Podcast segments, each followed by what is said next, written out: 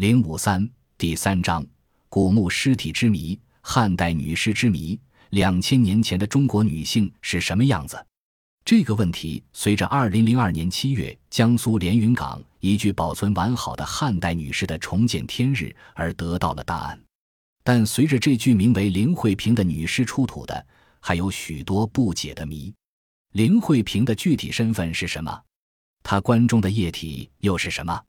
与他一同发现的三个棺木中的尸体皆已腐烂，林慧萍究竟会告诉我们些什么？二零零三年六月六日，连云港博物馆特邀国内著名专家聚会港城，在对女尸用 X 光和 CT 影像检查的基础上，对尸体实施解剖与取材，开始试图破译谜底。六月十一日，记者在连云港博物馆的展厅内见到了解剖过后的林慧萍。这具极其珍贵的汉代女尸躺在专门为她定做的透明玻璃棺内。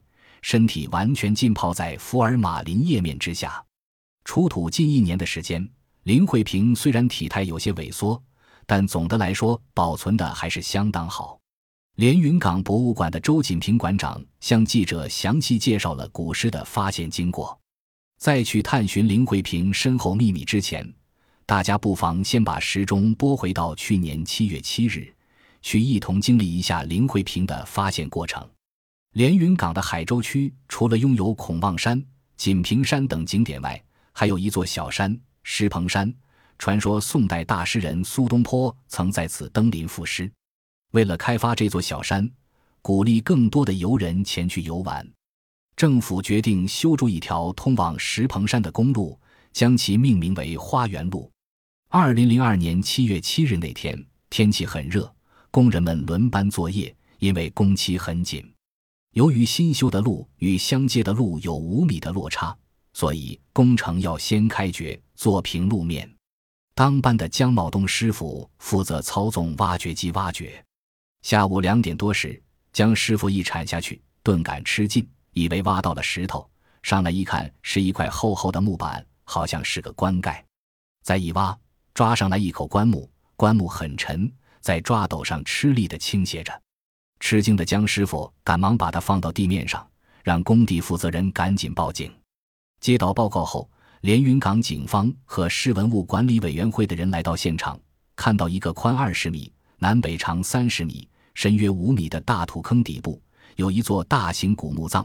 墓葬木椁已有两块被掀至大土坑上，一口棺木被挖土机挖出墓坑，倒置于一旁。被挖出的椁木有四十公分厚，四米长。全部是秋木，棺木的上漆鲜亮。考古人员判定，这是一座夫妻合葬数学土坑墓椁墓，时代应属西汉中晚期。第二天上午，连云港市博物馆的考古部主任向建云带人来到现场，经过对墓葬痕迹的检查，他们发现已经发现的这个墓椁内有三口棺木，大家从左到右依次编为一、二、三号棺。前一天最早发现的棺木被定为三号棺。上午九点，挖掘开始。经过十二个小时的工作，除了三号棺外，他们共清理了两个椁式三口棺木，确定这三口棺内尸骨为一男两女。其中地位最尊贵的男主人头颅骨完好无损，颅内脑组织完好。此外，还出土了配有精美玉饰的铁剑、文字清晰的木牍等大量珍贵文物。七月九日上午，向建云带领工作人员开始清理三号棺。他用一根钢钎用力撬开棺盖，棺盖下露出一层密封的天花板。他用水冲一下，看看没有图案花纹，便继续撬。撬开一个五公分的缝后，向建云发现了一截状似莲藕的白色物体。他很奇怪，想伸手摸一摸。这时，身边的同事叫起来：“腿！”向建云马上把手缩回来，仔细一看，这次他看到了脚趾头。向建云马上向馆长周锦平报告，周锦平不信。等他亲眼证实棺材里有魏府的尸骨后，整个博物馆沸腾了。经过紧急的保护处理，当天下午三点钟左右，考古人员打开棺盖，揭开天花板，一具仰面漂浮在棕褐色棺液里的古尸完整的呈现在人们眼前。尸体皮肤新鲜，身长为一百五十八米。医生和考古人员将其放入用脚手架临时搭建、盛有百分之十福尔马林溶液的容器之中。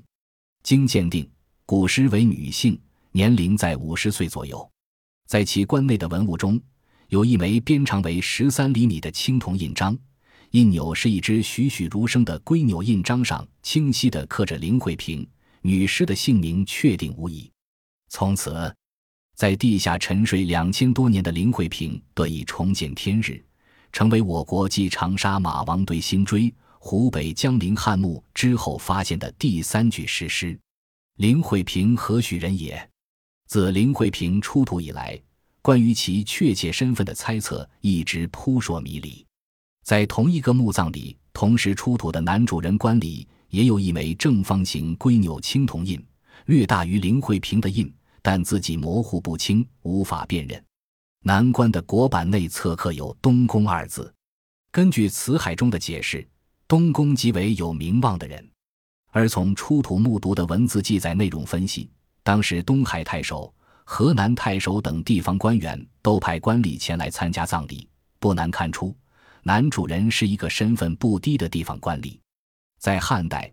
只有年俸禄在两千石以上的官吏才能使用龟钮青铜印，俸禄两千石者大约相当于今天的地区专员。可当时的连云港所在地区县县令只有八百担的俸禄，因此林家至少在太守以上。但林慧萍为什么也会用龟钮青铜印？考古专家介绍说，在中国西汉时期有女性封侯的制度，吕后的妹妹东海王刘强的三个。女儿都被封了侯，那么林慧萍是否也被封了侯？随着考古研究的深入，也许我们会慢慢的知道答案。本集播放完毕，感谢您的收听，喜欢请订阅加关注，主页有更多精彩内容。